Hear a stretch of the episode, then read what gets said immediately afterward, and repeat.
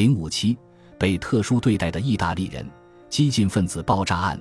一九二零年四月，在一个阳光明媚的日子里，下午四点刚过，在马萨诸塞州的南布伦特里，斯莱特和莫里尔鞋业公司的两名职员顺着尘土密扬的上坡路行走，从公司设在铁路大道的办事处前往一百八十米外珍珠街上的一栋独立厂房。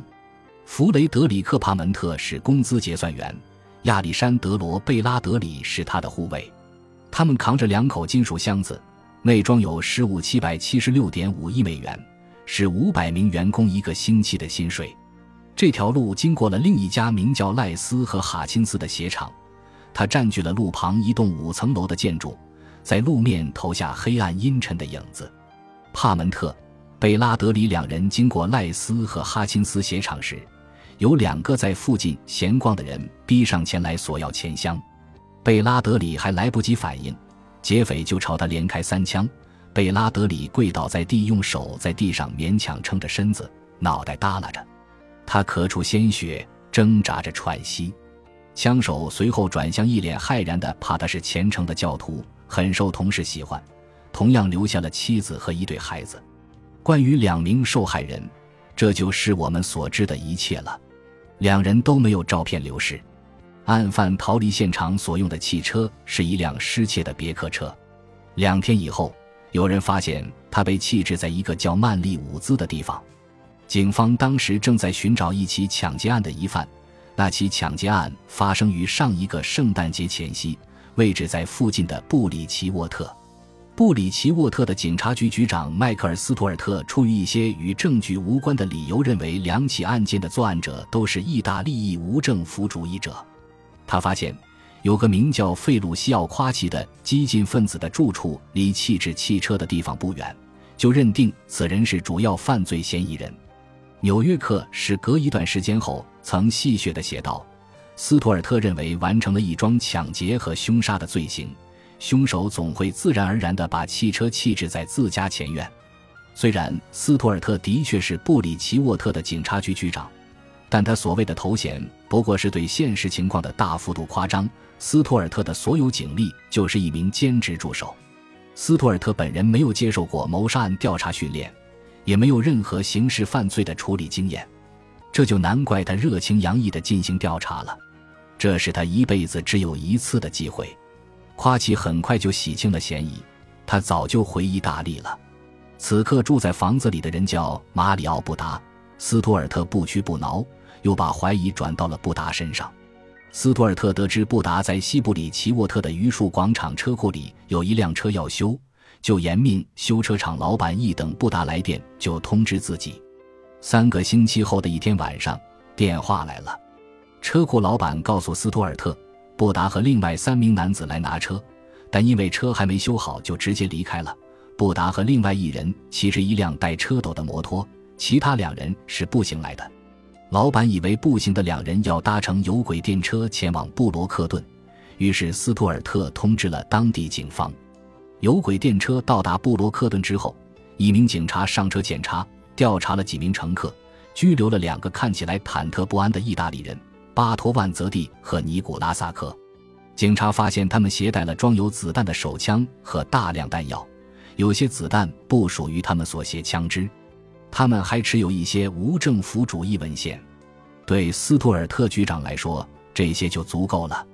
虽说这两人此前从未有过被捕的记录，斯图尔特也没有证据证明两人曾在凶案发生时到过南布伦特里，他还是提出了控告。对在美国的激进人士和外籍人士而言，目前不是什么好光景。如果兼具双重身份，就更加危险。美国正处在红色恐慌的魔爪之下。一九一七年和一九一八年，国会先后颁布了两套限制性强得吓人的法律：一九一七年反间谍法和一九一八年反煽动法。凡是有人表现出任何对美国政府及其象征符号的不敬，一旦落实，就会遭受重罚。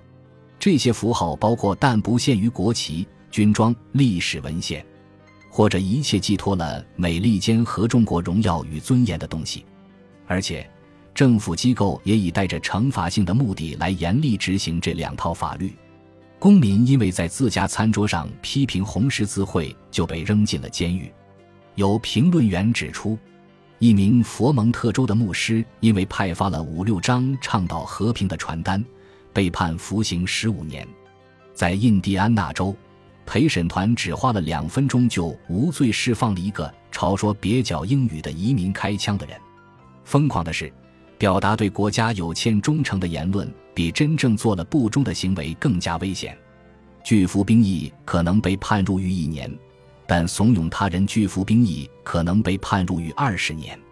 反间谍法生效的最初十五个月，就有上千公民因触犯相关条款入狱。很难知道什么事情会给自己招惹麻烦。制片人罗伯特·戈尔斯坦因为在一部讲述美国独立战争的电影里。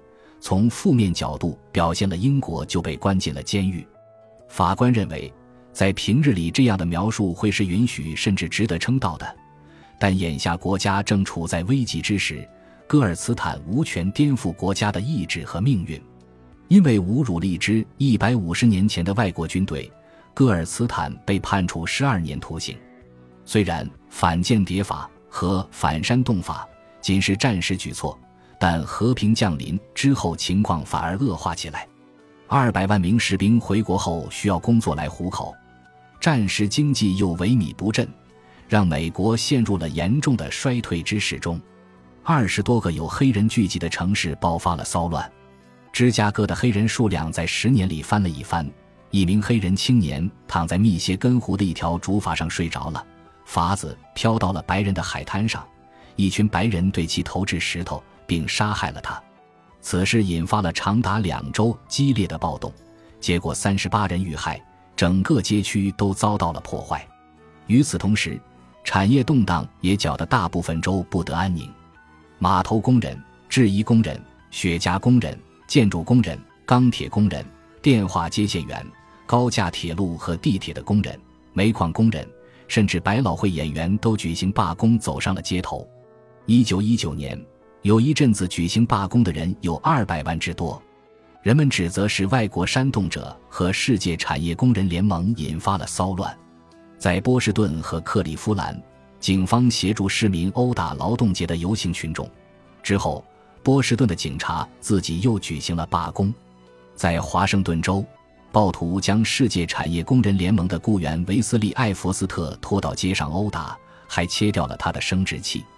艾弗斯特恳求暴徒让自己死个痛快，折磨他的人便将之带到城里的一座桥上，用绳子把他挂起来，朝他开枪。这起死亡案被认定是自杀，没有人遭到指控。在动荡期的最高峰，据推测是某个心怀不满的外国人开始寄送炸弹。亚特兰大的参议员、参议院移民委员会负责人托马斯·哈德威克家里的女佣签收了一个棕色的小包裹。并带着他进了厨房，炸弹发生爆炸，炸飞了他的双手。第二天，纽约的一名邮政员读到了有关爆炸的消息，意识到此前因邮资不足而留在粪检室的十六个包裹完全符合描述。他匆匆赶回工作的地方，发现这些包裹都是要寄送给知名公众人物的：约翰·洛克菲勒、J.P. 摩根、司法部长米切尔·帕尔默。最高法院首席大法官凯纳索兰迪斯及若干州长和国会议员，所有包裹的寄件地址都是曼哈顿第三十二大街及百老汇大街上的金贝尔兄弟百货。人们随后又发现，还有其他几个包裹已经投递了。其中有个包裹的境遇更奇怪，先是因为邮资不足被送回了金贝尔兄弟公司。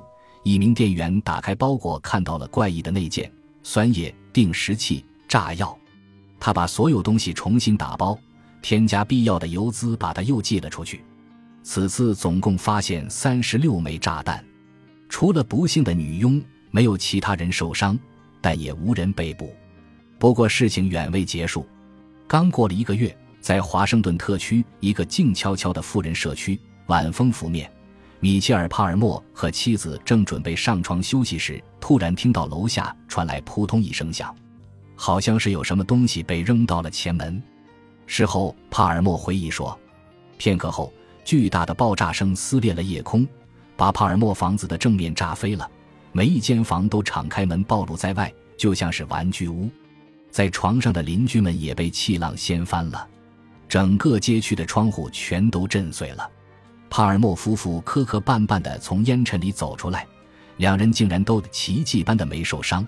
下楼后，眼前的场面令人毛骨悚然，爆炸碎片到处都是，有的挂在树上，有的散落在街道上、周边的草坪里和屋顶上，不少碎片仍冒着烟。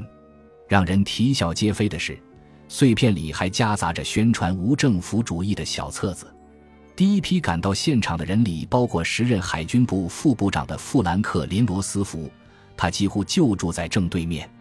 那天晚上。他刚外出回家，把车停好。投掷炸弹的人大概是躲在阴影里，等他走了，才继续把炸弹安放好。要是罗斯福晚一分钟回来，恐怕就已经死了。美国的历史进程也会截然不同。